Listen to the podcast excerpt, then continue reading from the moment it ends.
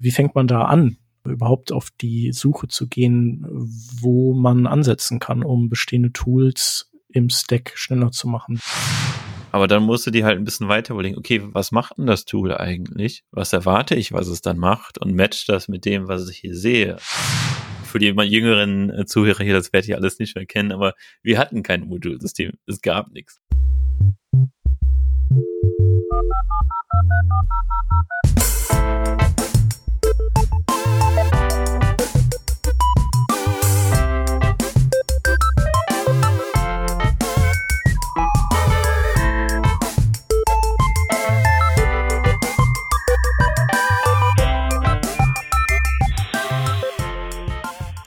Revision 564. Diese Revision von Working Draft wird euch präsentiert von Factorial. Liebe Hörerinnen, liebe Hörer, findet ihr nicht, dass ihr etwas Besseres verdient habt? So jobtechnisch? Findet ihr nicht, dass ihr mehr drauf habt, als den ganzen Tag in der stillen Kammer Code zu tippen? Dass Teams auch wichtiger sind als Tools? Dann solltet ihr euch dringend überlegen, bei Factorial als Frontend People Lead anzuheuern. Dort könnt ihr nämlich bei der Betreuung des zehnköpfigen Frontend-Teams mal eure Talente in Sachen Recruiting und Teamführung zum Einsatz bringen. Ihr begleitet bei Factorial Kundenprojekte, arbeitet mit Management und Recruiting zusammen und unterstützt eure Kolleginnen und Kollegen in ihrer fachlichen und persönlichen Weiterentwicklung. Ja, vielleicht habt ihr wirklich etwas Besseres verdient. Sowas wie einen Job mit Flexibilität und Familienfreundlichkeit. Oder wie ein vierstelliges Fortbildungsbudget jedes Jahr. Was ja nur ein paar von den Benefits sind, die es bei Factorial so gibt. Doch, ich denke schon, dass ihr mit etwas Besserem etwas anfangen könnt. Und deswegen solltet ihr euch sofort bei factorial.io slash jobs bewerben.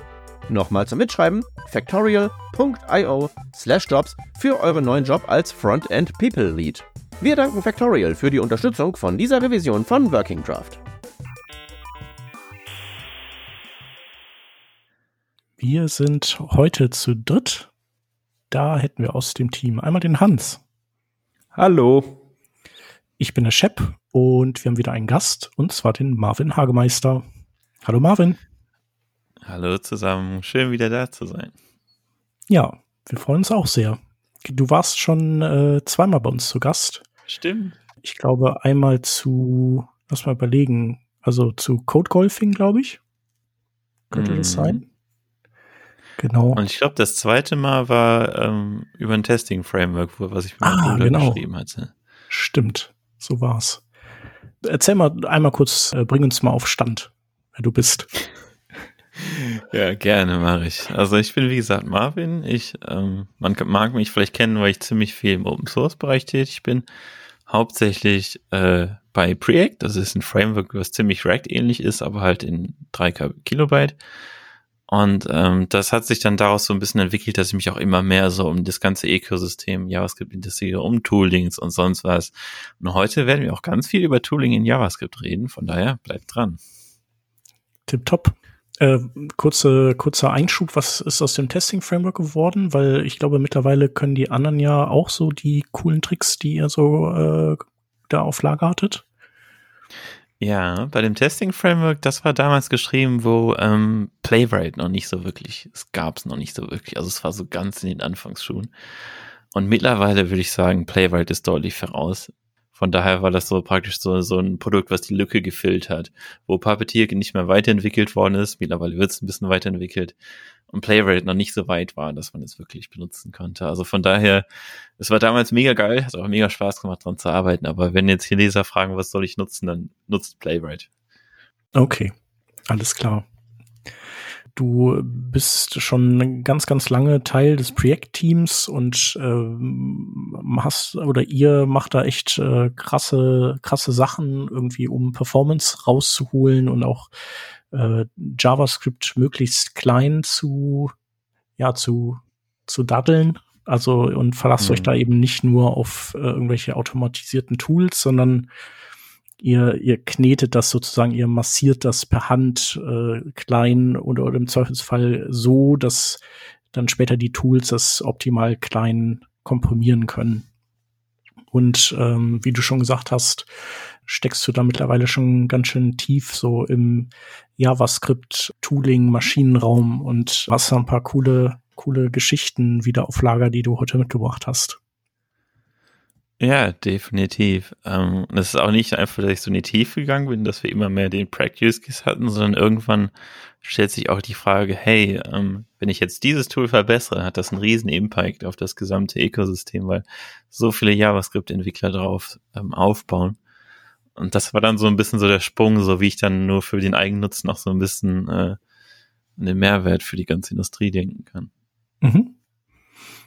Vielleicht starten wir mal mit, äh, mit, mit der Feststellung, dass sich gerade so in diesem ganzen Tooling-Universum einiges tut, weil viele der bestehenden Tools im Prinzip nochmal neu ähm, nochmal neu gedacht werden, aber in einer anderen Programmiersprache als äh, JavaScript. Also zum Beispiel Webpack, am Nachfolger von Webpack wird gerade gearbeitet, der dann TurboPack heißt. Das ist auch, der gleiche äh, oder die gleichen Leute, die daran arbeiten. Aber was die eben jetzt machen, ist, dass sie sagen, äh, JavaScript ist zu langsam, weil die Projekte möglicherweise zu groß geworden sind, weil wir Entwickler ja auch immer irgendwie alle Ressourcen ausschöpfen, die wir so bekommen.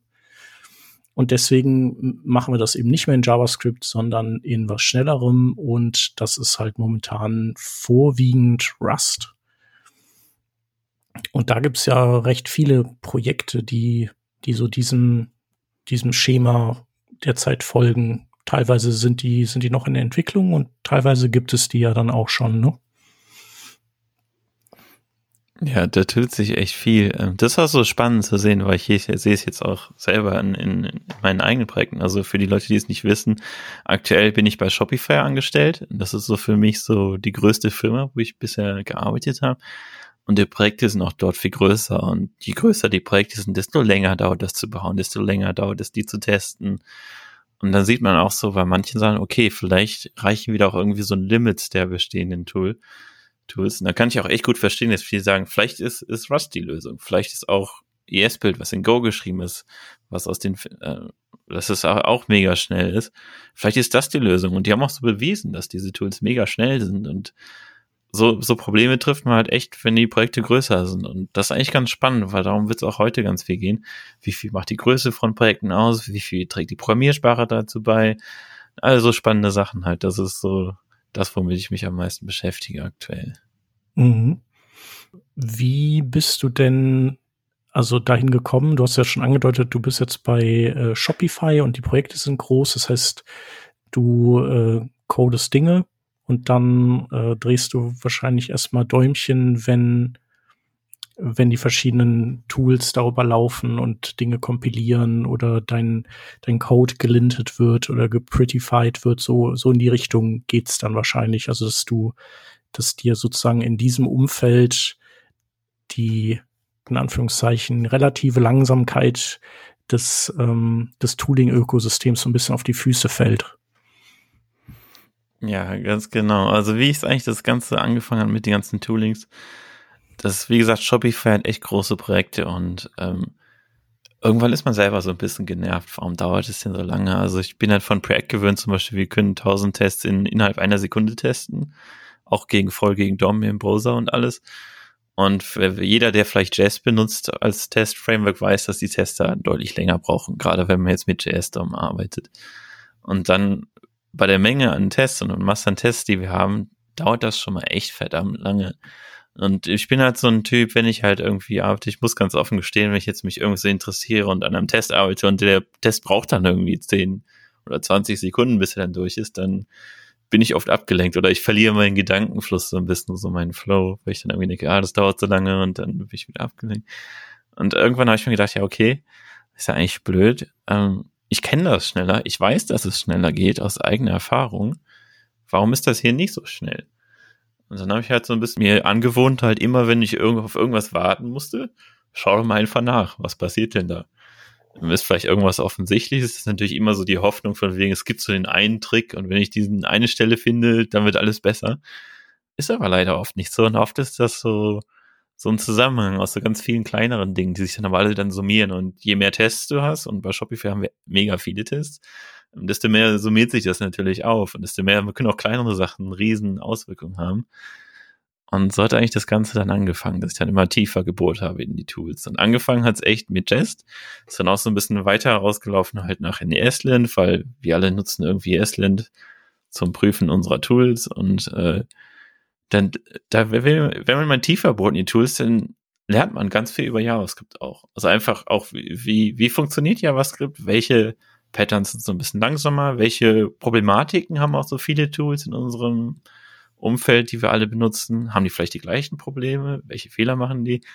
Und das sind ja auch wir sind ja alle nur Menschen. Das ist von verschiedenen Menschen geschrieben, auch zu verschiedenen Stadien in ihrer Karriere. Vielleicht am Anfang wussten die noch nicht so viel, haben wir schon Code beigetragen. Heute würden die es vielleicht anders machen. Und gerade Open Source ist ja auch ein bisschen bekannt dafür, dass ähm, es eigentlich immer einen Mangel gibt an Entwicklern, die da was contributen. Von daher ist es jetzt nicht immer so das Perfekte, aber es ist das, was wir alles benutzen halt, ne? Und das, was wir haben. Mhm. Das ist eigentlich das Spannende, wo ich dann gedacht habe, okay, kann ich da irgendwie einen Teil zu beitragen in irgendeiner Form. Aber ähm, also dein, dein Weg war dann also nicht, äh, also ich finde, häufig ist es so, wenn ein Bildprozess langsam ist, dann gehen die Leute hin und versuchen irgendwie das äh, nächste gehypte ja. Tool dann stattdessen in ihren äh, Stack reinzuflexen und also die suchen ihr Heil sozusagen im, im nächsten Tool und äh, die versuchen gar nicht das, was sie haben, sich genau anzuschauen und vielleicht das schneller zu bekommen. Aber das hast du ja, also du hast ja diesen, bist ja diesen Weg eingeschlagen, richtig? Da sprichst du einen sehr guten Punkt an. Also bei kleinen Projekten oder wenn ich jetzt privat was mache, würde ich einfach sagen, probier doch mal einfach das andere Tool aus. Ich sag mal so kurz ein npm install, ein paar Commands umschreiben, zack, hast du was Neues ausprobieren. Ähm, bei so größeren Projekten ist es auch immer so die Frage, schaffst du es, was weiß ich, 300 Entwickler, die am gleichen Projekt arbeiten, oder was weiß ich, wie 400, schaffst du das, die alle umzulernen? Weil jedes Tool, was du jetzt neu reinbringst, das sind vielleicht neue Commands, funktionieren manche so nicht wie das alte. Und je länger und älter die Projekte auch sind, desto typischerweise, desto mehr nutzen die auch so diese ganzen sehr Niche-Features von irgendeinem Framework oder so, weil irgendwie so, bei Jest ist es dieses Module Mocking, wo man noch ganz gezielt Sachen umschreiben kann, was viele Test-Frameworks nicht machen und dann noch mit dem Snapshot-Testing, wo noch eigene Formatierer und alles das Mögliche drüber laufen und auch also ich würde bei uns bei dem Jest Framework fast sagen, bei Shopify, wir benutzen so ziemlich jedes Feature, was Jest nur zu bieten hat. Das heißt, um das Tool auszuwechseln zu können, brauchen wir irgendwas, was so die gleiche Anzahl an Features hat. Und das ist typischerweise nicht der Fall, weil das schon so Nischen-Features sind, die einfach mhm nur in größeren Projekten gebraucht werden. Ich meine, man kennt das ja manchmal, wenn man, also irgendwann haben wir in unserem Projekt, glaube ich, auch, ich überlege gerade, ob das, was war das nochmal? Also ich glaube, es war, eventuell war es ESLint. Ich glaube, wir wollten das updaten auf die neueste Version. Und ja. allein da merkt man ja schon, also das ist dann ja, dann fällt hier was um und da fällt was um und man muss irgendwie da noch nachziehen und muss seinen ganzen Code umformatieren, weil irgendwelche Defaults anders sind oder man muss sie umkonfigurieren. Und manchmal rennt einem dann doch die Zeit davon, das alles äh, einzufangen und dann geht man eben wieder auf das zurück, was man vorher hatte und verschiebt das Projekt äh, ESLint Upgrade dann irgendwie auf ein anderes Mal, ne? Das kenne ich nur zu gut. Ich merke es auch oft immer, wenn du, wie du sagst, du updatest was und auf einmal zerfällt alles. dann bist du wieder am Debuggen. Was ist denn los? Was hat sich hm, geändert? Du wolltest nur so. mal eben schnell. Ja. Ja, nur mal eben. Ja. Und schon sind es ein paar Tage. Vielleicht ähm, für mich nochmal aus einer anderen Seite kommt. Also ich bin so jemand, ich versuche mich mit äh, vom Tooling so gut es geht fernzuhalten. Ähm, und ich freue mich immer, wenn einfach alles sozusagen irgendwie funktioniert. Ja. Deswegen, ich bekomme jetzt im Moment natürlich mit, dass sehr, sehr viel so in diesem Themenbereich, wir haben ja eben schon TurboPack beispielsweise angesprochen und ähnliches, dass da viel passiert. Aber für mich ist es halt im Idealfall, ich nutze halt meinen Next.js und dann läuft das halt irgendwie so. Ähm, was sind denn so die Neuerungen, warum man sich überhaupt mit diesem, ich sag mal, moderneren Tooling überhaupt beschäftigen sollte? Also ist es immer nur die Performance oder gibt es da noch andere Gründe? Da sprichst du ein sehr gutes Thema an und das ist auch so das Sternzeichen, was Next richtig gut macht. Die, die bieten dir eigentlich so einfach alles und dass du dir einfach dich nicht um kümmern musst, du hast deinen Kopf frei, kannst dich um dein Projekt kümmern, das machen die richtig gut. Ähm, aber auch Next natürlich investiert sehr viel in Tooling, was halt, äh, was auch viel auf GitHub immer passiert. Also der Grund, warum ich mich gerne auch so mit anderen Toolings beschäftige, ist einfach, ich finde, wir haben noch nicht so das perfekte Tool gefunden. Also es kann immer, einen Teil ist natürlich Performance. Je schneller der, je kürzer der Feedback Loop ist, desto angenehmer ist es zu arbeiten, weil du immer, du tippst was, du speicherst und siehst direkt eine Änderung. Und auch bei größeren Next-Projekten dauert das schon mal eine ganze Weile, bis da irgendwas passiert und hast noch Server-Side-Rendering und alles Mögliche drin. Und dann kann das schon mal dauern. Und das ist eigentlich so, eigentlich so der ewige Such nach, äh, können wir das schneller machen? Aber nicht nur schneller, sondern auch so wie jetzt immer mehr die Meta-Frameworks wie Next oder auch bei Next, bei Vue und anderen Frameworks, so diese ganze Developer-Experience als Ganzes zu betrachten. Da gehört ja nicht auch nur das Bauen hinzu eines Projektes, sondern auch das Testen, das Linting, das Formatieren und so. Das ist mittlerweile viel mehr so, was passiert eigentlich in der ganzen Umgebung des Entwicklers und das ist mittlerweile sehr cool, kann man sehr viel Features machen, aber für mich persönlich ist es ehrlich gesagt hauptsächlich immer nur der Feedback Loop. Ich, also fast die Performance. Ich will eine Änderung machen, ich will die Änderung sofort sehen oder ich will, dass die Änderung sofort getestet ja. ist. Und das dauert mir einfach zu lange aktuell. Ja, und äh, das Problem haben ja äh, apparently viele Menschen. Ne? Also ich erinnere mich natürlich auch noch an Webpack-Zeiten, als man alles selber äh, programmiert äh, oder oder ähm, konfiguriert hat. Äh, und dann gemerkt hat, okay, mit meinen 15 Plugins ist es halt doch irgendwie sau langsam. Und ähm, auch so ein Production-Build dauert mir viel zu lang. Ähm, das soll doch alles irgendwie bitte schneller gehen. Und daraufhin gab es ja auch diese Bewegung, wir haben das vorhin angesprochen, dass man halt gesagt hat, okay, diese Tools in JavaScript zu schreiben, ist vielleicht nicht die idealste Art und Weise, weil es gibt Programmiersprachen, die machen das besser. Was sind, was ist da so das Ergebnis dieser Hypothese gewesen? Das ist eigentlich eine sehr gute Hypothese, weil JavaScript ist natürlich eine Sprache, die ähm, mit Garbage Collection funktioniert. Und so ähm, Programmiersprachen wie Rust, Rust, die sind viel näher an der Maschine dran und so. Und die, und die sind schon schneller. Ähm, also es ist ein super spannendes Thema, weil ich finde, es gibt noch nicht so die die Lösung dafür oder das, wo man sagen könnte, das ist jetzt die Entscheidung. Man sieht natürlich jetzt immer mehr gehen Leute auf Rust oder mit Go, mit ESP, so in diese anderen Programmiersprachen. Mhm. SIG ist teilweise taucht auch mal hier und da auf. Aber wir sind noch so in dieser komischen Phase, wo ähm, diese Rust-Tools gerade erst noch aufpoppen und die sich erstmal noch so ein bisschen bewähren müssen.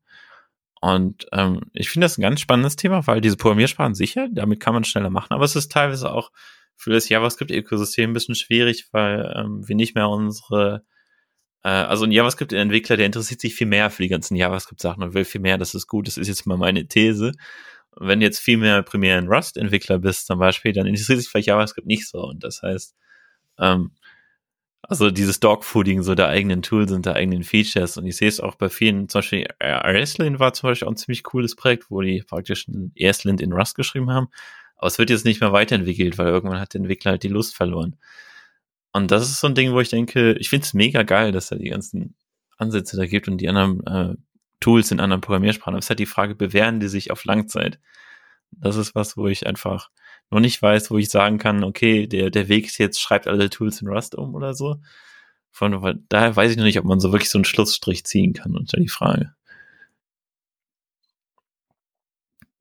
Ja, man kennt das ja auch von, äh, von SAS, äh, das ja ursprünglich, ähm, was war das, in äh, äh, Ruby, äh, oder? Ruby geschrieben war, genau. Und dann gab's ja den C-Port, aber der war dann ja auch äh, erstmal, der war dann ja nie quasi, hatte nie Feature Parity zu dem Original und dann äh, kam ja noch der Rodney um die Ecke und hat dann noch ein, äh, ein WASM oder ein ASM-Port äh, dann noch gemacht, der wiederum in so Coding-IDEs im Browser dann benutzt wurde, die das dann auch wieder sozusagen hinterhergehinkt ist. Und ich stelle mir vor, dass es bei diesen Tools momentan schon so ist, dass sie wahrscheinlich noch dabei sind. Also sie sind zwar per se schneller, aber wahrscheinlich sind die jetzt noch dabei, erstmal so Catch-up zu spielen mit dem, was halt über Jahre äh, schon fertig entwickelt wurde.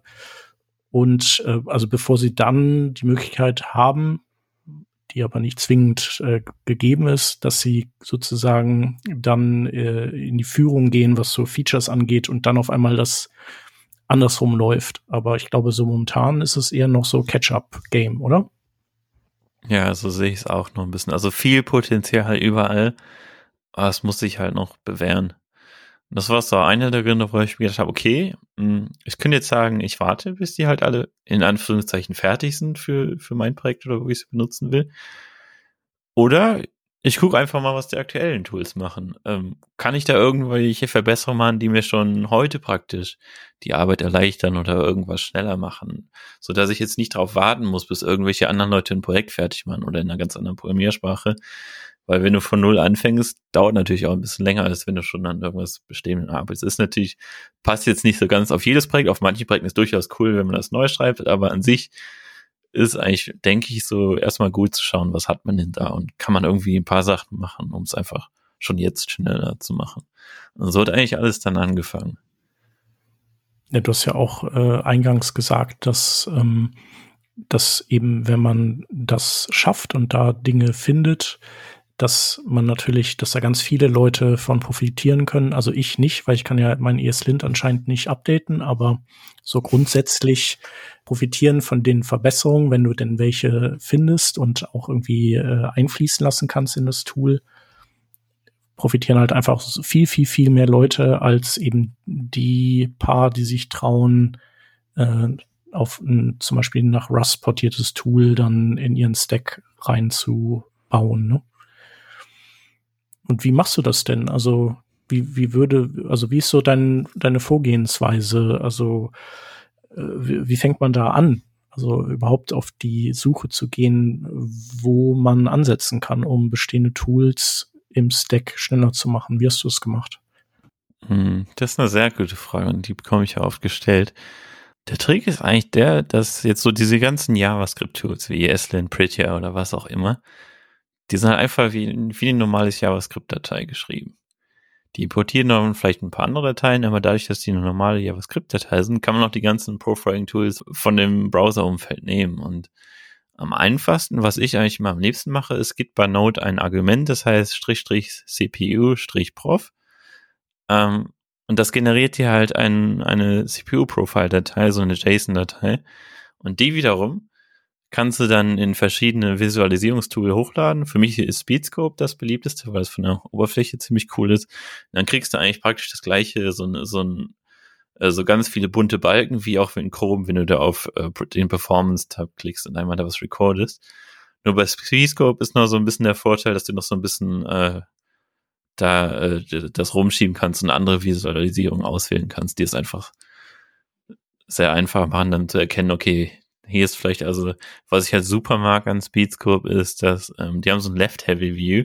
Das heißt im Prinzip, wenn du jetzt in JavaScript so verschiedene Funktionsaufrufe hast, die ineinander geschachtelt sind, addiert er die alle auf, die irgendwie gleich sind, also die ganzen Zeiten. Und das in vielen Tools halt immer, wo die gleichen Funktionen immer neu aufgerufen werden und die werden dann alle zusammengefügt.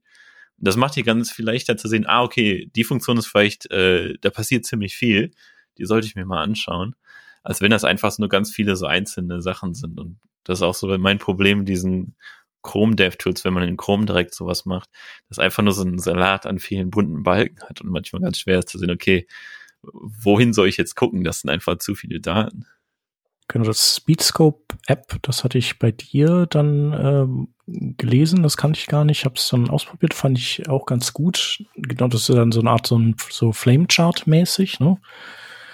Ja ich ähm, benutze dann noch gerne dieses, ähm, den Profiler, glaube ich, heißt der in den DevTools. Der macht dann ja keine so, äh, ich glaube, der macht dann, oder macht der auch die Flamecharts, aber du kannst ja auch so eine quasi so eine tabellarische Übersicht dir dann ausgeben lassen, wo der dann die, also quasi sortiert danach, äh, welche Funktionen halt am, am längsten äh, Zeit verbraucht haben. Und ich glaube, da gruppierte die Funktion auch zusammen. Also das fand ich auch ganz, ganz gut. Ja, funktioniert auch mega gut. Also wer damit zufrieden ist, ist auch fast einfacher. Da muss man nicht den Umge Umweg gehen über eine Datei und die Datei dann wieder in ein anderes Tool laden. Ja. Ja, und dann hat man so seine, seine verschiedenen Funktionen, die, die sozusagen am erfolgversprechendsten zu sein scheinen zumindest, ne? wenn, wenn man halt sieht, wie viel Zeit äh, die verbraten und wenn man dann irgendwas darin optimiert bekommt, dann summiert sich das dann auf. Ja, das war nicht so. Also normalerweise als erstes, was man immer da guckt, ist so, habe ich da irgendeinen langen Balken? Das deutet immer darauf hin, dass eine Funktion irgendwie ziemlich lange braucht. Ähm, aber manchmal, oder was ich auch oft gesehen habe, ist okay, der ist jetzt nicht so die zwei, drei Stellen oder so, wo jetzt so lange Funktionen sind, sondern es sieht alles so auf den ersten Blick erstmal okay aus, ne? Aber dann musst du dir halt ein bisschen weiter überlegen, okay, was, was macht denn das Tool eigentlich? Was ist der Sinn von dem Tool? Was erwarte ich, was es dann macht? Und matcht das mit dem, was ich hier sehe? Also sind vielleicht ganze Funktionsaufrufe gar nicht notwendig oder manchmal, man kann es schon so ein bisschen an den Funktionsnamen so ein bisschen erkennen, was versucht das gerade zu machen. Und ähm, dann habe ich halt auch viele Stellen entdeckt, wo ich denke, okay, wir machen hier Arbeit, aber eigentlich brauche ich das jetzt gar nicht. Also eigentlich ist es, ich habe jetzt in dem Tool gesagt, ich will zum Beispiel bei beim ES-Lint zum Beispiel, ich will jetzt linten, dass die, ähm, dass die Importe sortiert sind, dass ich erst die habe, die nicht mit dem Punkt anfangen, also die NPM-Pakete, danach will ich die haben, die relativ sind oder so, und danach vielleicht die CSS-Dateien.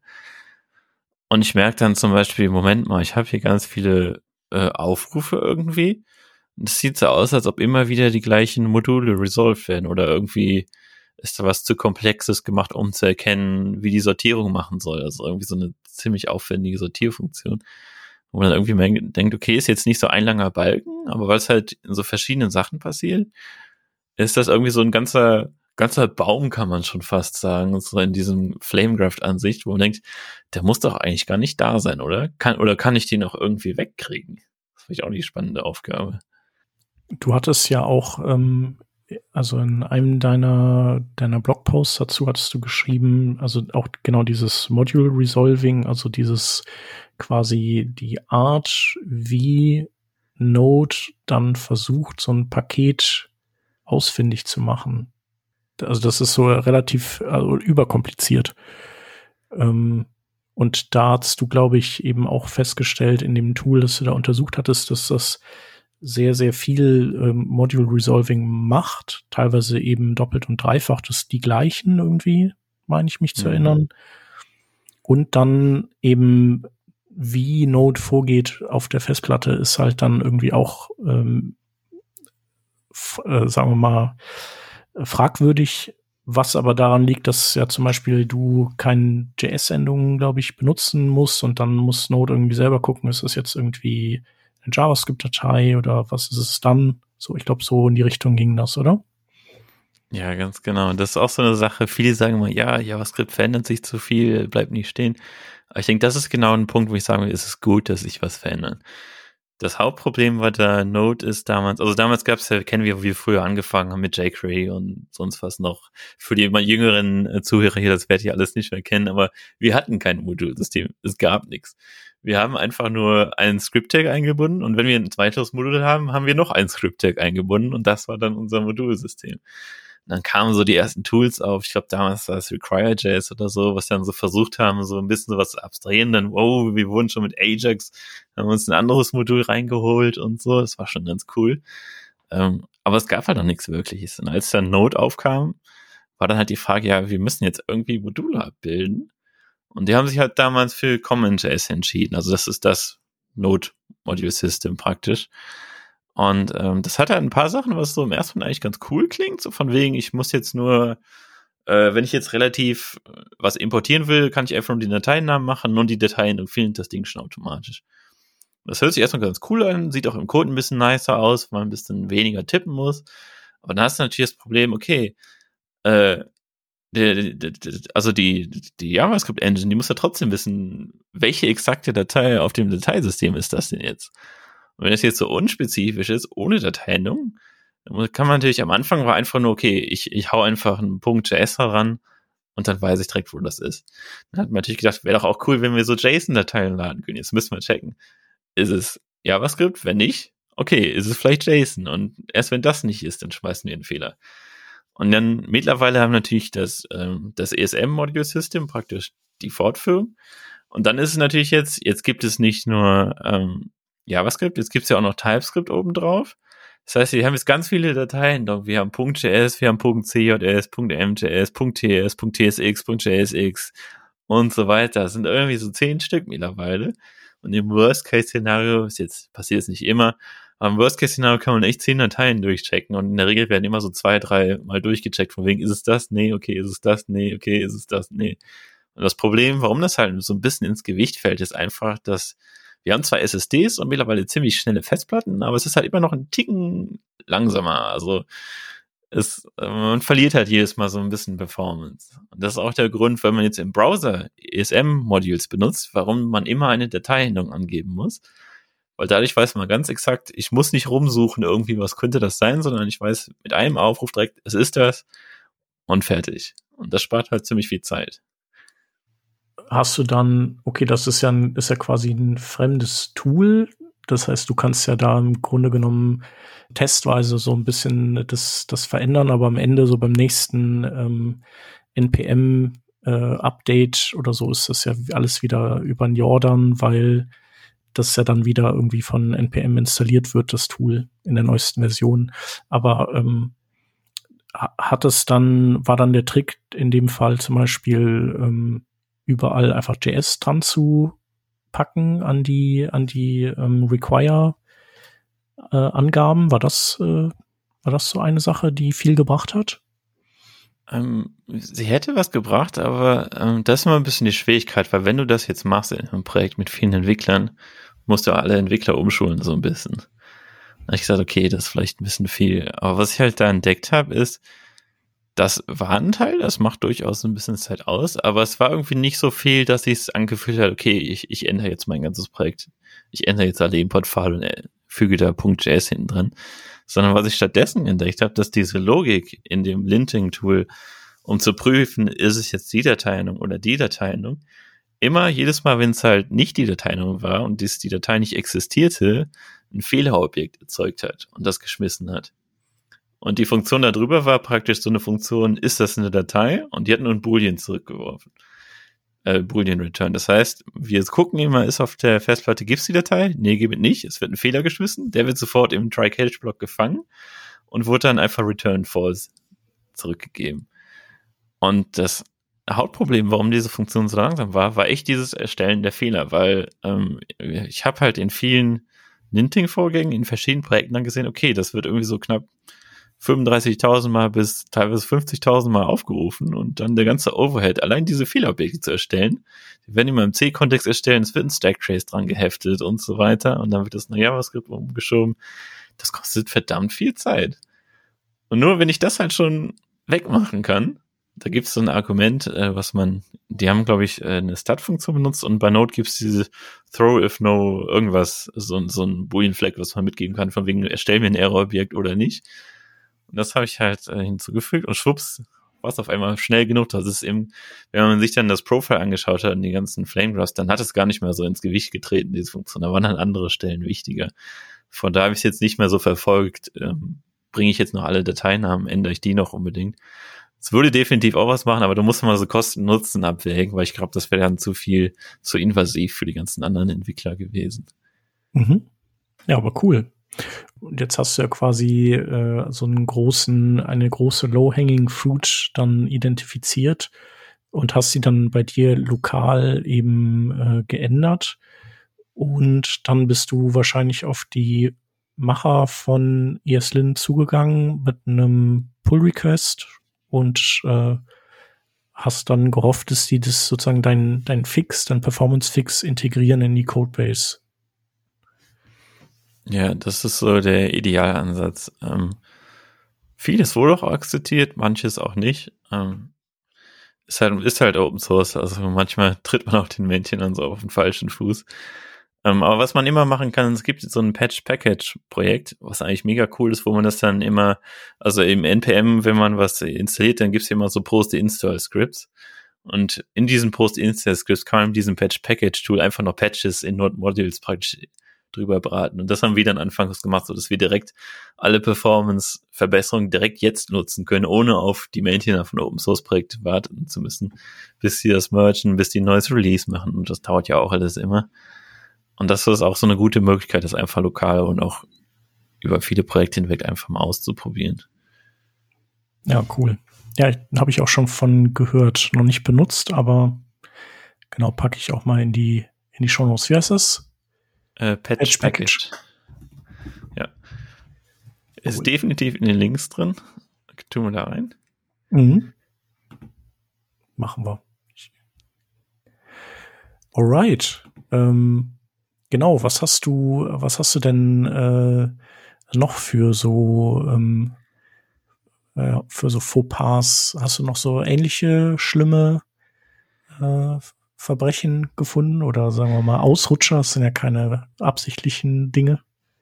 Ja, das ist immer ganz wichtig. Ich finde immer so, wenn viel über Performance geredet wird, dann sieht man auch leider online immer, dass so Sachen schlecht geredet werden. Ich denke nicht, dass es böswillig ist oder so, sondern manchmal ist es auch einfach, zu der Zeit wusste man das noch nicht im JavaScript-Umfeld oder das Know-how war in der JavaScript-Szene noch nicht da und im Nachhinein ist es immer einfacher, so zu wissen, ah, okay, hätte man doch das und das gemacht. Das ist immer ganz wichtig, dass man sagt, okay, das, das ist nicht schlimm, es passiert halt auch immer, dass man auch was übersieht. ist vollkommen normal. Hat ähm, ja auch nicht jeder so eine, äh, so eine Codebase wie, wie du jetzt da bei Shopify sozusagen zum Gegenwerfen, wo man überhaupt dann solche ja. Probleme mal feststellt. Ne? Das stimmt auch. Also je größer das Projekt ist, desto eher schlägt auch was am Tisch, ähm, wenn man irgendwo was, was nicht so gut klappt. Definitiv. Also ich, ja, das war auch so ein bisschen so der Anfang, was mich bewegt hat. Okay, ich mache jetzt diese Blog-Serie. Ich habe auch lange überlegt, was war so ein bisschen, ich wollte auch ein bisschen besser im Englisch werden. Also ich würde schon behaupten, mein Englisch ist schon ganz okay. Aber wenn man jetzt den ganzen Tag nur mit englisch sprechenden Leuten umgeht, das merkt man schon, ja, okay, es ist vielleicht gut genug hier so, aber es ist halt irgendwie noch nicht da, wo es eigentlich, wo ich es gerne hätte. Dann habe ich halt gedacht, okay, komm, kann man irgendwie per Blogpost einfach so das Schreiben üben oder auch irgendwie so. Es ist immer einfach zu verstehen, zu lesen, eine andere Sprache, aber es ist ein bisschen schwieriger, das selber zu sprechen. Und da habe ich gedacht, okay, worüber schreibst du? Und vielleicht ist auch so diese ganzen Performance-Thematik, vielleicht ist das auch was interessant einfach, weil ich will nicht einfach nur einen Blogpost schreiben, um einen Blogpost zu schreiben, sondern ich will auch dann was sagen. Also ich will nicht einfach nur irgendwie irgendwie daher Stuss reden, sondern muss auch schon irgendeinen Sinn haben. Ja, und dann habe ich gedacht, vielleicht ist es doch cool, einfach mal über diese ganzen JavaScript-Sachen, was da im Hintergrund passiert, einfach zu reden und dann mich einfach mal so, weil viele wissen auch gar nicht mehr so, was passiert denn mit den Tools, was machen die eigentlich? Oder dann kommen wir auch zu der Kernfrage, wo wir auch eben noch gesprochen haben, dass wir jetzt alle auf Rust aufspringen oder andere Sprachen. Einfach war mich so ein bisschen das Interesse gepackt. Wie viel macht jetzt so die Programmiersprache eigentlich aus? Also ist die Programmiersprache das Hauptproblem, warum unsere Tools so langsam sind. Jetzt, wenn was Neues in Rust geschrieben ist, warum das so viel schneller ist. Ist das jetzt wirklich nur Rust? Oder ist es auch einfach, weil die halt schon schreiben mit diesem ganzen Wissen und diesen ganzen Learnings aus den JavaScript-Tools und das jetzt praktisch nochmal zusammenpacken, ohne Tech-Debt in Anführungszeichen, dann einfach so wirklich von neu auf ideal schreiben im optimalsten Falle. Da habe ich auch so ein bisschen das Interesse, okay, komm, wie kannst du jetzt einfach, wie schnell kriegst du JavaScript? Wie schnell kriegst du die Tools einfach und wie nah kommst du an Rust dran? Das war, hat mich dann einfach so gepackt. Ich wollte es wissen. Ja, da habe ich gesagt, okay, äh, bin ich halt noch mehr in diese ganzen Profiles gegangen und dieser ständige Flow, ich mal ein Profile, ich gucke, ich mache die Änderung, bringt die was? Nee, ah, vielleicht die andere Änderung, ne? Vielleicht kann ich das hier sparen.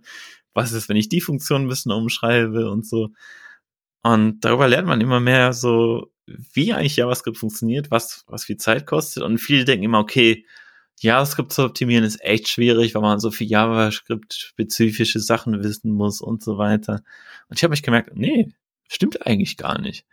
Die meisten Optimierungen, die ich dann so gemacht habe oder die ich gefunden habe oder worüber ich auch geblockt habe, das sind alles Optimierungen, die würde man in jeder Programmiersprache machen. So ein Hauptansatz immer, ich versuche irgendwie zu vermeiden, zu viel Memory zu reservieren. In JavaScript-Sprache will das zu viele Objekte zu erstellen, zu viele Arrays zu erstellen, die ich gar nicht brauche. Ich habe zum Beispiel eine Funktion gefunden, die hat ähm, über so eine Datenstruktur einfach ein Element gesucht, ein bestimmtes. War so eine ähnliche Datenstruktur wie HTML, also so eine Baumstruktur. Und dann, ich will ein bestimmtes Element finden. Und die haben bei jedes Mal, wenn die ein Element gecheckt haben, haben die immer ein neues Array erstellt, dann ein neues Array reingespreadet und dann drüber gefiltert und das dann returned. Das ist natürlich ganz wild, weil das heißt dann, je mehr Elemente ich habe, also pro jedes Element, wo ich einmal checke, ist es das, was ich haben will, wird immer Memory reserviert. Das, je größer dieser ganze Suchhaufen ist, wo ich dann suche, desto mehr Arrays erstelle ich dann natürlich. Und als ich die dann alle weggeschrieben habe, dann ich gesagt, nee, ich habe nur ein Array, das Ergebnis-Array, wo ich einfach alles reinstopfe. Das hat mega viel ausgebracht und das ist eine Optimierung, das ist jetzt nicht, wo man sagen würde, das ist jetzt super JavaScript-typisch, sondern das ist einfach was, die wird man in jeder Programmiersprache machen. Und der Vorteil halt so von, von den Leuten, die Rust entwickeln, ist halt, die beschäftigen sich mit so Themen viel mehr als wie JavaScript-Entwickler. Die sind viel mehr gucken, die ich profile immer, ich gucke, wie viel Memory verbraucht das, wie viel CPU. Das macht man jetzt im JavaScript-Umfeld eigentlich typischerweise nicht, sondern man schreibt einfach, was funktioniert. Und solange es die Animation nicht ruckelt im Browser, so ist eigentlich alles cool. Das ist so, äh, in Anführungszeichen meine Erfahrung mit dem JavaScript-Umfeld. Und von daher ist, denke ich, einfach nur mehr so ein, so ein Wissentransfer, was, so eine Wissenslücke vielleicht auch einfach im JavaScript-Umfeld. Und ich habe mir halt gedacht, ich habe mir so ein bisschen Wissen angeeignet, indem ich halt mal das gemacht habe, gesagt, okay, darüber schreiben wir eigentlich noch gar nicht viel. Also viele schreiben über die neuesten TypeScript-Features, die neuesten JavaScript-Features, die neuesten CSS-Features und all sowas. Und ich habe halt gesagt, okay, wenn ich was blogge, ich will auch irgendwie so ein bisschen mein, meine Ecke finden oder irgendwie was beitragen können zu einer Szene. Ich habe gedacht, okay, vielleicht ist genau das die Nische, worüber ich bloggen kann. Und so hat dann alles angefangen, dass ich dann einfach in der Hoffnung, dass auch einfach mehr Leute darüber Bescheid wissen über so Dinge, weil ich habe auch gemerkt, in dem ersten Blogpost habe ich noch alles berichtet, wo ich selber Pull Requests gemacht habe, die alle auch gemerged worden sind. Ist natürlich auch ziemlich viel Arbeit, ne? Und ich habe halt gemerkt, das skaliert halt auch nicht, weil ich kann nicht eine Person kann nicht in Anführungszeichen das gesamte JavaScript-Ökosystem schneller machen. Das, das geht vorne und hinten nicht. Aber das wird viel effektiver, wenn immer mehr Leute Bescheid wissen und dann schon selber danach gucken. Das heißt also, eine Hoffnung war praktisch einfach, dass man so Wissen verbreitet und dann die Leute selber dann vielleicht merken, oh, ich habe das hier gelesen im Blogpostbeitrag, trifft das vielleicht auch auf mein Projekt zu, wenn ich mal einfach mal meinen Code angucke. Und das war so die große Hoffnung eigentlich dahinter, weswegen ich das Ganze dann auch angefangen habe. Hast du denn da neben den technischen äh, Themen auch noch andere, ähm, ja, so Actions äh, gefunden, die man so mitnehmen kann? Also ich weiß nicht, man stellt fest, sein Projekt ist langsam und findet aber nicht raus, woran es liegt. Woran, an wen wendet man sich so nach dem Motto? Hm, das ist eine sehr gute Frage. Hängt natürlich immer aufs Projekt an oder was genau langsam ist. Wenn jetzt bei dir zum Beispiel sagst, als Next-Entwickler Next ist langsam, dann ganz klar schiebt man Richtung Vercel, macht das Ding schneller, da hat man jemanden ja. direkt einen Ansprechpartner. Bei anderen Sachen ist es halt oft ein bisschen schwieriger, weil es gibt nicht so diese eine Anlaufstelle. Also der erste Versuch ist immer, ich mache ein Issue bei dem Projekt und sage, hey, irgendwie ist das langsam. Äh, habt ihr vielleicht eine Idee, woran das liegen könnte? Aber es ist natürlich immer so ein Schuss in, in, in, den, in den Wald hinein. Man weiß nicht, ob da irgendwas zurückkommt oder ob da überhaupt eine Antwort kommt. Also es ist ein, ist ein echt schwieriges Problem. Ich, ich weiß da echt auch nicht so eine ganz so eine Lösung oder an wen man sich wenden kann. Ja, also ich glaube, was man ja früher in der Vergangenheit auch ähm, viel gesehen hat, ist halt auf Stack Overflow sieht man halt irgendeine Frage aufpoppen äh, zu einem ähnlichen Thema. Ähm, ich weiß, dass es mir häufig so gegangen ist, dass die Frage halt dann irgendwo schon mal aufgepoppt war. Ähm, oder es gibt schon irgendein Issue und meistens ist ja dann das das Problem, dieses Issue zu fixen. Ne? Und ich glaube, mhm. ähm, da, wenn man halt reduced oder also reduzierte Testcases bereitstellen kann oder auch nur manchmal Kleinigkeiten hinzufügen kann bei so äh, gerade Open Source Issues oder so, kann das ja schon total hilfreich sein, um das komplette Projekt dann voranzubringen. Gerade auch, weil man wahrscheinlich selbst auch gar nicht immer die Zeit hat, sich mit diesen Themen zu befassen. Man weiß nur, okay, irgendwas läuft nicht. Jetzt schaffe ich es aber nicht, das zu fixen und so. Und dann kann man vielleicht aber wenigstens die Infos, die man hat, so wenige sind, halt auch trotzdem teilen. Ja, definitiv. Das merke ich auch immer im Projektumfeld. Das Wichtigste ist eigentlich immer, dass man den Fehler selber auf seiner Maschine sehen kann, wenn man jetzt und wenn man selber sagt, ich, ich habe hier einen Fehler, ich, ich habe nicht die Zeit, das zu fixen, was auch vollkommen okay ist. Oder vielleicht ist das nicht meine Thematik, wenn man aber irgendwie schafft, wie du schon sagst, das irgendwie runterzurichten, sei es, keine Ahnung, in, in ein kleines Git-Projekt, was man halt hochladen kann auf GitHub, in kleine Code-Sandbox oder Stackbits oder was auch immer für Tools gibt, irgendwie, dass man sagen kann, ich habe hier ein kleines Codeschnipsel gefunden oder einen kleinen Projektaufwand, und da, wenn der Entwickler von diesem Projekt das bei sich ausführt, dann sieht er den gleichen Fehler, den ich gefunden habe, oder das gleiche Problem. Weil das ist immer das Einfachste, wie man es dann fixen kann. Das Schwierigste ist halt immer, wenn es halt nicht da ist, dann weiß man, okay, es gibt ein Problem, aber ich kann jetzt nur Vermutungen anstellen, weil ich habe das Problem nicht selber gesehen. Ich kann es auch nicht analysieren, weil äh, ich weiß nicht, wie man dieses Problem aufruft. Also von wie du sagst, so kleine, kleine reproduzierbare Dinge sind Gold wert immer. Und erzähl mal, was war deine Ausgangslage? Wie lange musstest du immer warten, wenn du Dinge gemacht hast? Und wo bist du dann später gelandet? So, das würde mich mal interessieren. Also bist du, yeah. konnte, konnte dein Flow aufrechterhalten werden nach deinen äh, Verbesserungen beim Programmieren? Ja, ähm, ist eine gute Frage. Ich würde mal sagen, ich bin bei vielen Sachen ein ganzes Stück weitergekommen, aber ich bin immer noch nicht da, wo ich eigentlich sein möchte. Ähm, ein gutes Beispiel sind halt die Jazz-Tests. Also ich bin so, also Jazz hat mega viel gebracht, finde ich, der JavaScript-Umfeld. Einfach so diesen ganzen Entwickler-Workflow, den ganzen Test-Watcher hat das nochmal echt einen Meilenstein die Szene vorangebracht. Aber wir merken auch irgendwie, das sind Grenzen. Also äh, schon, wenn ich jetzt zum Beispiel Tests bei mir laufen lasse, alle lokal, dann kann das schon mal eine halbe Stunde dauern, wo ich denke, okay, das ist jetzt ein bisschen viel. Und gerade wenn ich zur Änderung machen möchtest, die so ein bisschen größer sind als jetzt nur so ein kleines Feature, wo du genau weißt, ich muss nur die zehn Tests testen und dann ist okay, sondern wo du mehr so, was ein bisschen größer ist und wo du mehr alle Tests laufen lassen musst, ist ein bisschen das zu langsam. Klar kann man auf SCI das schaden und dann das, keine Ahnung, dass jeder das auf noch parallelisieren in, ins Gottlose und sonst was. Aber ich will es ja eigentlich lokal schnell machen, damit ich halt schnell damit entwickeln kann.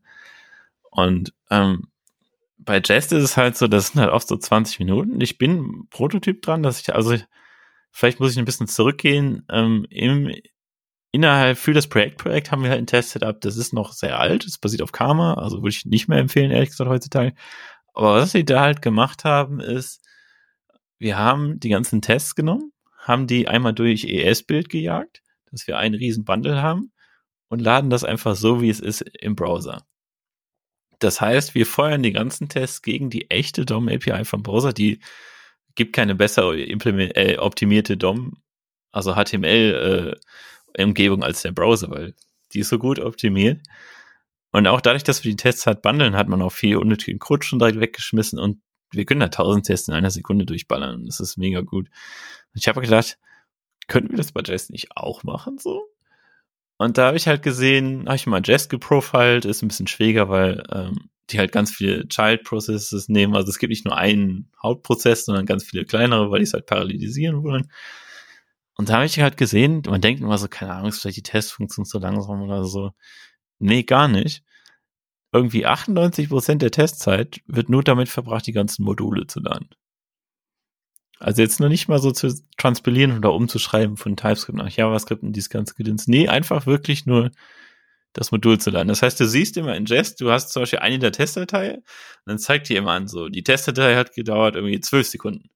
Und dann siehst du die, die einzelnen Tests da drin, irgendwie 30 Millisekunden, 100 Millisekunden, sonst denkst du, okay, wenn ich die jetzt alle addiere, dann komme ich irgendwie so auf 320 Millisekunden. Und die ganze Testdatei hat aber irgendwie zwölf ganze Sekunden gedauert. Irgendwas ist da faul. Also irgendwas kann da ja nicht stimmen. Und das waren halt wirklich echt einfach, nur weil diese ganzen Module geladen werden. Und das sind irgendwie 40.000 Dateien. Wenn du jetzt die ganzen NPM-Dependencies und das geht ja immer, NPM, Node ist ja eh immer so ein, so ein Loch praktisch. Und das dauert halt echt lange. Und äh, da habe ich gesagt, okay, du brauchst irgendwas, um diesen Module Graph, also die ganzen, das eine Modul importiert man das andere. Und ich weiß genau, für diesen Test brauche ich die meisten Dateien einfach gar nicht kann man das irgendwie wegschmeißen, den ganzen Code, den ich nicht brauche. Da habe ich mir gedacht, okay, was ist, wenn wir das Setup aus Preact nehmen, wo wir praktisch alles durch ES-Bild jagen, weil das Beste, was ein Bundler machen kann, ist zu erkennen, ob Code genutzt wird oder nicht. Da das sind die Meisterin. Und da habe ich gedacht, was ist, wenn ich das jetzt einfach vor Jest knalle? Und das habe ich dann gemacht und habe dann gesehen, okay, mit dieser Änderung habe ich die Testdatei, die jetzt so zwölf Sekunden gedauert hat, hat jetzt, ich glaube, äh, 400 Millisekunden oder so gedauert. Also ein bisschen Overhead immer noch, weil man noch extra ES-Bild feuert und dann nochmal extra den ganzen. Okay, das war dann mit, mit dem ES-Bild-Run äh, noch quasi mit reingerechnet schon. Ja, ES-Bild. Da kann man ja nicht meckern. Rasend schnell. Also von 12 Sekunden auf 400 Millisekunden, das habe ich schon, ja, das finde ich ganz gut, das ist akzeptabel. Ähm, und jetzt ist halt so ein Prototyp erstmal von mir. Jetzt ist natürlich die Frage, bei uns nutzen halt ganz viel halt diese ganzen exotischen Jest-Features und die müssen dann auch unterstützt werden. Ähm, aber das ist so eine Sache, wo ich denke, das ist es wert. Also es hört sich erstmal komplex an, aber einfach, du kennst es ja selber, wenn du zwölf Sekunden bei jeder Änderung warten musst, dann du weißt, klappt das oder klappt das nicht, dann ist mir schon zu lange. Ich finde Sachen, was so alles unter einer Sekunde oder von mir ist auch zwei Sekunden, ist eigentlich okay. Aber sobald es dann irgendwie ein bisschen länger dauert, dann ist immer schon, Mhm, schon ein da bisschen kann man schon echt viel Lebenszeit sparen, ne? Ja. Also, und du hast ja auch gesagt, dass diese zwölf Sekunden, das sind ja, sind das, sind das dann, sind das dann schon alle Tests oder das ist ja auch nur ein Teil eurer Tests, ne? Also, Das war jetzt für eine einzelne Testdatei. ja. Das heißt also, wenn man dieses, äh, dieses, wenn man quasi so ein Muster findet, das äh, und, und das dann eben auf äh, alle Tests anwenden kann, das ist natürlich auch super. Und dann testet man vielleicht auch einfach generell mehr, ne? Auch wieder. Also weil weil es dann eben auch äh, schneller geht und dann muss man sich, dann beschränkt man sich vielleicht auch weniger. Ja, da sprichst du ein gutes Thema an. Das ist auch in Performance immer ganz schwierig.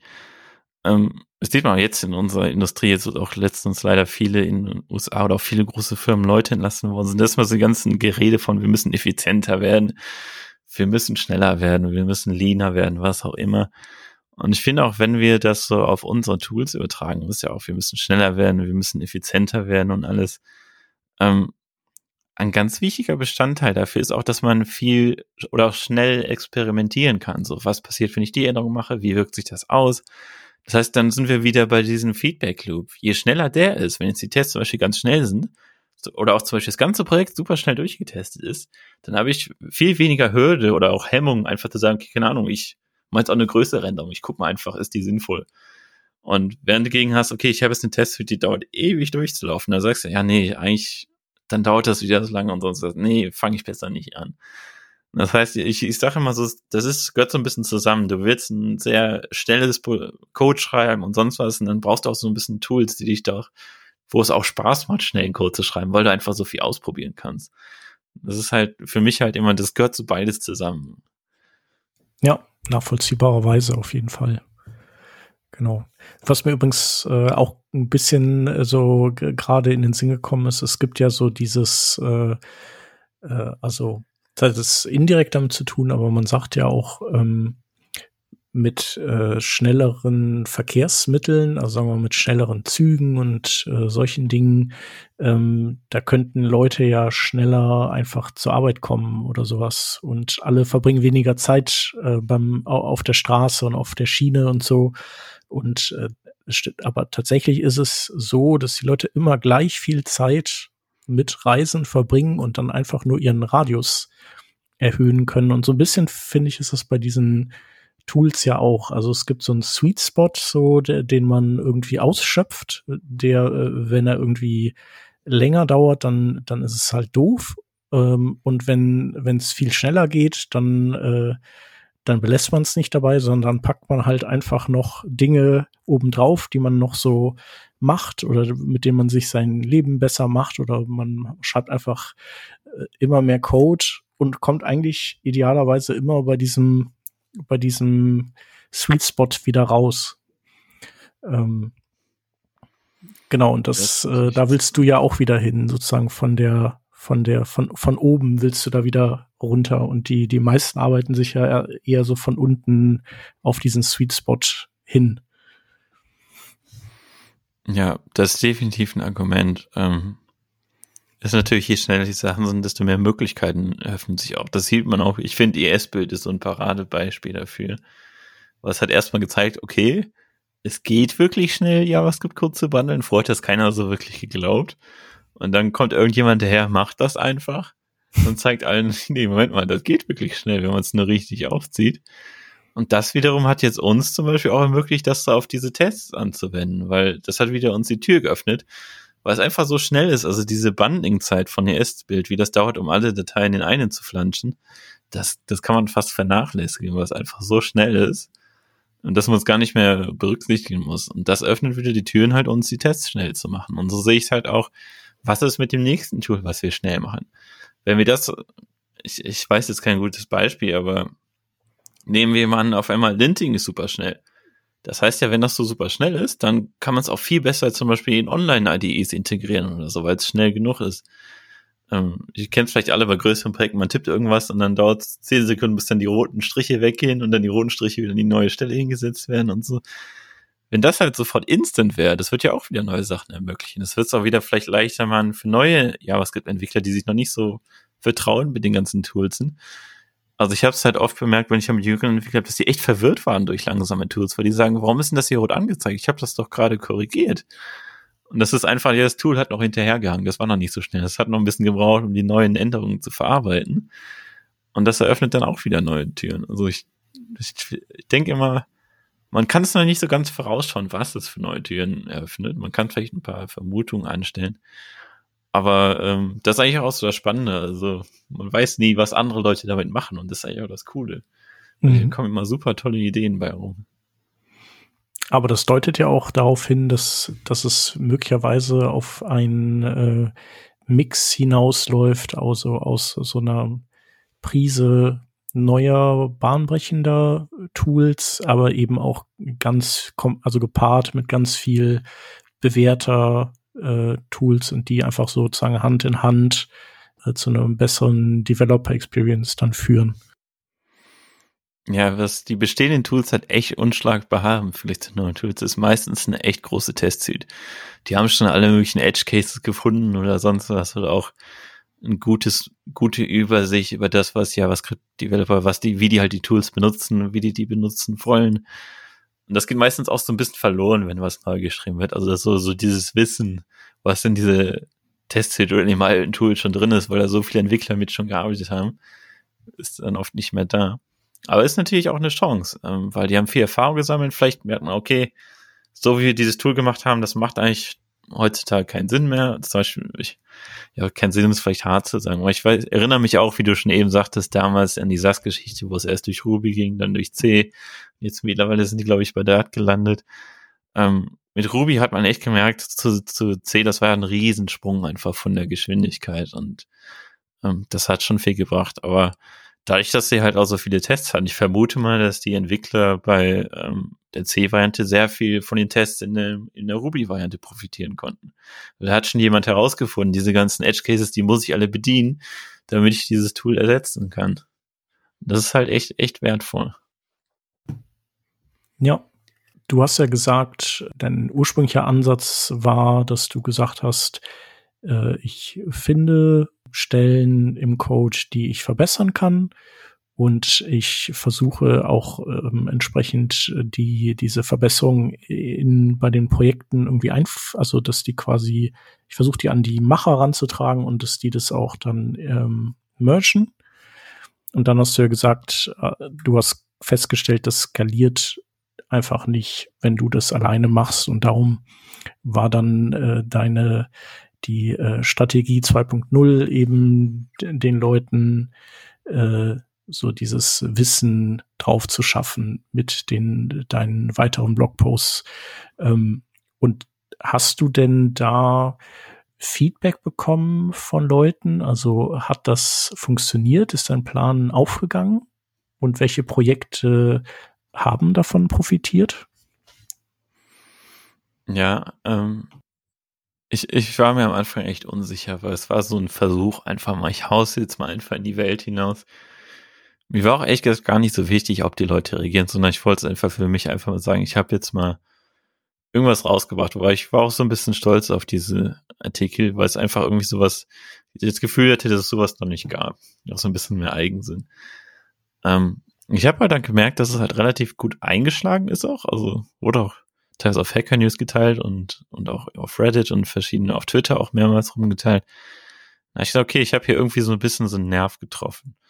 Und dann gab es dann einige, die dann auch gesehen haben, okay, ich habe jetzt den Blogpost gesehen, zum Beispiel bei Esland war eine große Diskussion, die aktuell einfach gesagt haben, da gibt es so eine große Diskussion bei denen, sollen wir Esland in Rust schreiben? Ist ja ein guter Ansatz. Rust ist eine schnelle Programmiersprache, verspricht sehr viel Performance, macht das Sinn. Und ich habe halt zu der Zeit auch so einen Blogpost gemacht und dann hast du dann auch die Entwickler von Yesland auf mir zugegangen und gesagt, hey, mega cool. Äh, das hat dann auch so ein bisschen was losgetrieben. Wir haben ein bisschen dann gechattet, halt ein bisschen so, hey, was mit dem, was mit dem. Und die wiederum haben sich jetzt mit den ganzen anderen, äh, also ich habe auch bei Yestin zum Beispiel gerade geschrieben, das sind die populären Tools, die oft zusammen mit Yestin benutzt werden. Und das hat nochmal so ein bisschen irgendwie einfach so ein bisschen Freude gebracht, den Entwicklern. Die jetzt sagen, okay, komm, wir gehen jetzt mal an einen Tisch und die fragen jetzt einfach, was brauchen wir eigentlich voneinander?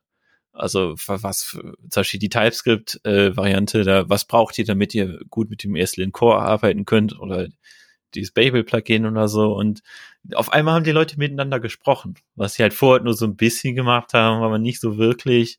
So, die haben jetzt mal wirklich gesprochen, was brauchen wir? Und äh, ich sehe das immer mehr. Das ist jetzt ein Beispiel, weil ich sehe es in vielen anderen Projekten, wo Leute einfach, das waren schon die richtigen Leute da, aber die haben irgendwie dann nicht miteinander gesprochen. Und auf einmal reden die miteinander. Und auf dem nächsten auch nach einem, nach dem Artikel über halt Modular Resolution, gerade mit Node, sind dann einfach ein paar Leute aus dem Node-Team oder aus dem Chrome-Team auf mich zugegangen und haben, hey cool, äh, wie ist denn das mit dem und dem? Und was sagst du dazu? Dann bin ich einfach ein, ein Meeting von denen gejoint und äh, wo wir einfach über Modular Resolution in Node gesprochen haben. Weil dann, wovon ich eben erzählt habe, dass immer so viele Fehler geschmissen werden, dass dann einfach abgefangen wird. Genau den gleichen Fehler gab es halt innerhalb Node auch dann habe ich halt gesehen, ähm, oh, stimmt, das können wir verbessern, ne? Und so irgendwie tun sich dann so ganz viele Leute, Sachen auf, wo dann Leute schreiben, oh, also irgendwie, ich kenne die Leute teilweise gar nicht, aber die kommen dann auf mich zu und ich freue mich mega, einfach mehr Austausch zu haben, einfach mit den Leuten drüber zu quatschen und irgendwie zu sehen, dass es auch Leute irgendwie so ein bisschen packt und auch sagen, geil, ich, ich will das auch mitmachen. Ich sehe auch, dass ich meine Tools schneller machen kann.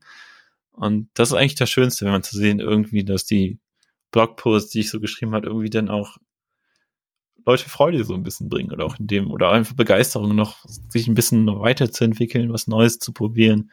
Und das ist eigentlich das, das schönste Feedback, finde ich, was man nur bekommen kann.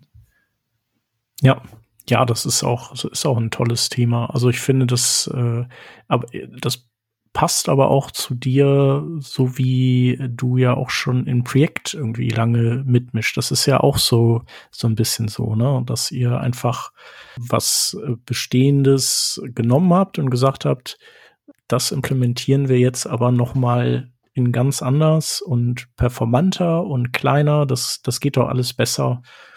Und so ein bisschen die Kerbe hast du ja auch geschlagen und du hast wahrscheinlich da einfach irgendwie äh, für, für manche, die sich so, die quasi so im Limbo waren aus, äh, was machen wir jetzt? Geben wir jetzt unser JavaScript-Projekt auf und machen Rust oder gehen wir irgendwie noch mal an die Codebase ran und verbessern die?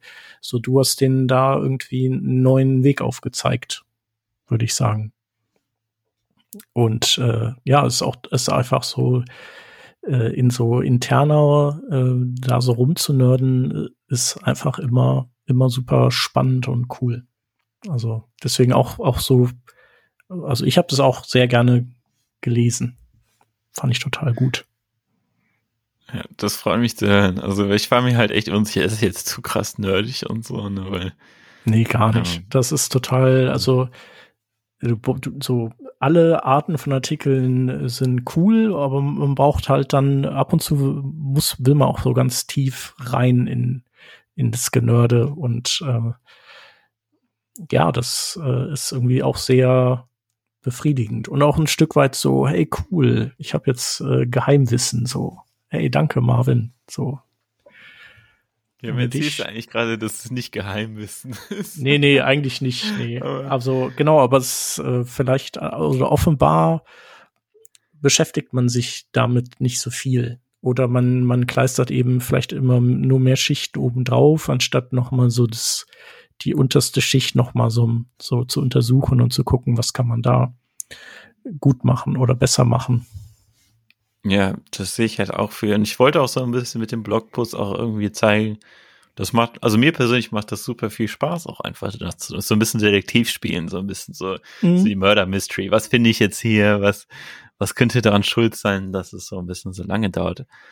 Und das macht auch Spaß. Also klar, macht es nicht jedem Spaß, kann ich vollkommen verstehen. Ne? Aber mir macht Spaß und ich wollte die Freude auch irgendwie so ein bisschen teilen, auch irgendwie zeigen, dass es das was Cooles ist, weil man hat danach ja auch so wirklich so ein Ergebnis und auch so ein Eigennutzen, gerade wenn man jetzt Entwicklertools verbessert, die man selber tagtäglich andauernd benutzt und die auf einmal schneller sind oder irgendwie flüssiger sind, das irgendwie das mag sich vielleicht jetzt ein bisschen dämlich anhören, aber mich, mich macht das glücklich. Und ich denke mir so jedes Mal, geil, das ist, also das ist so ein Erfolgserlebnis, immer so ein freudiges Gefühl. Einfach, ich denke, juhu, ich habe irgendwas, irgendwas schneller gemacht. Und dann fühle ich auch manchmal, wenn ich irgendeine große Optimierung gefunden habe, dann fühle ich das Kommando irgendwie mehrmals aus und denke, boah, geil, das ist jetzt so schnell. Und dann wische ich mich dabei immer selber, ist schon so ein bisschen peinlich. Mhm. Aber ich, ich freue mich halt einfach, dass halt, dass man sowas gefunden hat und das dann klappt einfach. Das ist der Plan dann so praktisch, den man sich vorher ausgeheckt hat, es könnte das sein, es könnte das sein. Und auf einmal geht der auf. Und ja. Das ist halt mega cool. Ja, super. Nee, kann ich nachvollziehen. Und jetzt, äh, das Einzige, was jetzt noch fehlt, ist, dass du äh, irgendeine KI jetzt noch anlernst, die deinen Job dann äh, macht. Also so ein äh, quasi äh, GitHub Copilot-artigen äh, Assistenten, den man auf so Codebases loslassen kann. Ja, das wäre natürlich schon mega krass, aber ich glaube, da sind wir noch echt weit von entfernt. ist auch ChatGPT und sonst was mega geil. Aber ich habe so ein bisschen das Gefühl, die denken halt nicht wirklich nach, sondern die ziehen halt einfach so aus so einem riesen Wissensding und machen so ein Pattern-Matching auf was könnte so mhm. ähnlich sein, da reinpassen. Dann kommt auch auf Kauderwelsch raus. Und ich glaube, das Schwierige bei Performance ist auch, ähm, man muss eigentlich so ein bisschen so von wegen, was, was will der Code, den ich vor mir habe, was will der machen? Was ist das Ziel von dem Code? Und passt das, was der in Wirklichkeit macht, auch dazu, was er machen will. Aber oft sind das so ein bisschen so zwei Welten auseinander oder gelangt über ganz viele Umwege zu dem Ziel und man könnte eigentlich den direkten Weg nehmen.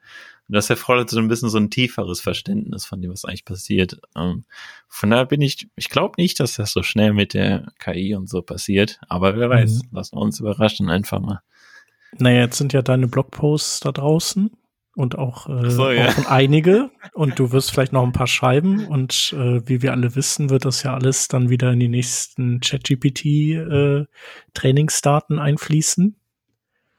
Und äh, mal sehen. Schade, aber ja, könnte passieren. ja. Ja, super. Aber das ist doch äh, also erstmal ein äh, guter Ausblick auch und äh, aber das war auch äh, sehr spannend und interessant und genau, wer, wer das noch nicht gemacht hat, dem äh, empfehlen wir mal durch die Links zu stöbern, die wir in die Show Notes packen werden, wo natürlich auch äh, diese Blogposts drin sind, wo auch äh, hier euer euer Ansatz ist mit den äh, 1000 Tests in einer Sekunde im Projekt. Das werden wir verlinken. Ähm, genau, und noch äh, hier Speedscope und Patch Package. Ähm, ja, toll, dass du da warst. Mal wieder. Macht, macht immer Spaß. Ähm, bitte weitermachen. Und ähm, genau, du schaust oder wir hauen dich einfach nochmal an bei deinem, äh, bei dem nächsten krassen Ding, das du raushaust. Ja, vielen Dank, dass ich da sein durfte. Also hat mir wieder Spaß gemacht abzuhängen. Ich hoffe, dass ich wieder was Spannendes habe. Ich glaube, diesmal war äh, das Thema ist schon ganz, ganz ungewöhnlich. Und mal schauen, vielleicht findet ihr nichts, was auch wieder was Cooles. Bleibt gespannt. Oh, auf jeden Fall. Bei dir mache ich mir da keine Sorgen. ich hoffe es. no pressure. Ach. Viele Grüße nach äh, hier äh, Hahn. Äh, viele Grüße nach Köln an den Hans. Äh, danke, danke, an die Hörerinnen und Hörer fürs äh, fleißige Mithorchen. Wenn ihr Fragen habt, findet ihr Marvin auf Twitter und äh, Mastodon auch, ne? Oder? Ja, Mastodon auch, ja. Genau, verlinken wir auch und ihr könnt aber auch an comments at workingdraft.de schreiben oder ihr schaut in unserem Community Slack vorbei, den ihr unter draft.community findet. Oh, da bin ich noch gar nicht drin, da muss ich direkt mal joinen. Ja, genau. Also der eignet sich dann für, äh, für genau, für komplexere Austausche besser als äh, Twitter oder, oder E-Mail. Genau, also kommt da gerne rein. Da sind auch äh, diverse andere Hörerinnen und Hörer und ehemalige Gäste drin.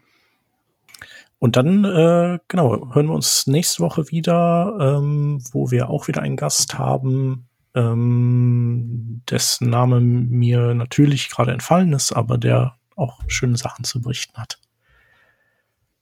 Bis dahin, macht's gut. Tschüss. Bis dahin. Tschüssi, tschüssi. Jo. Ciao.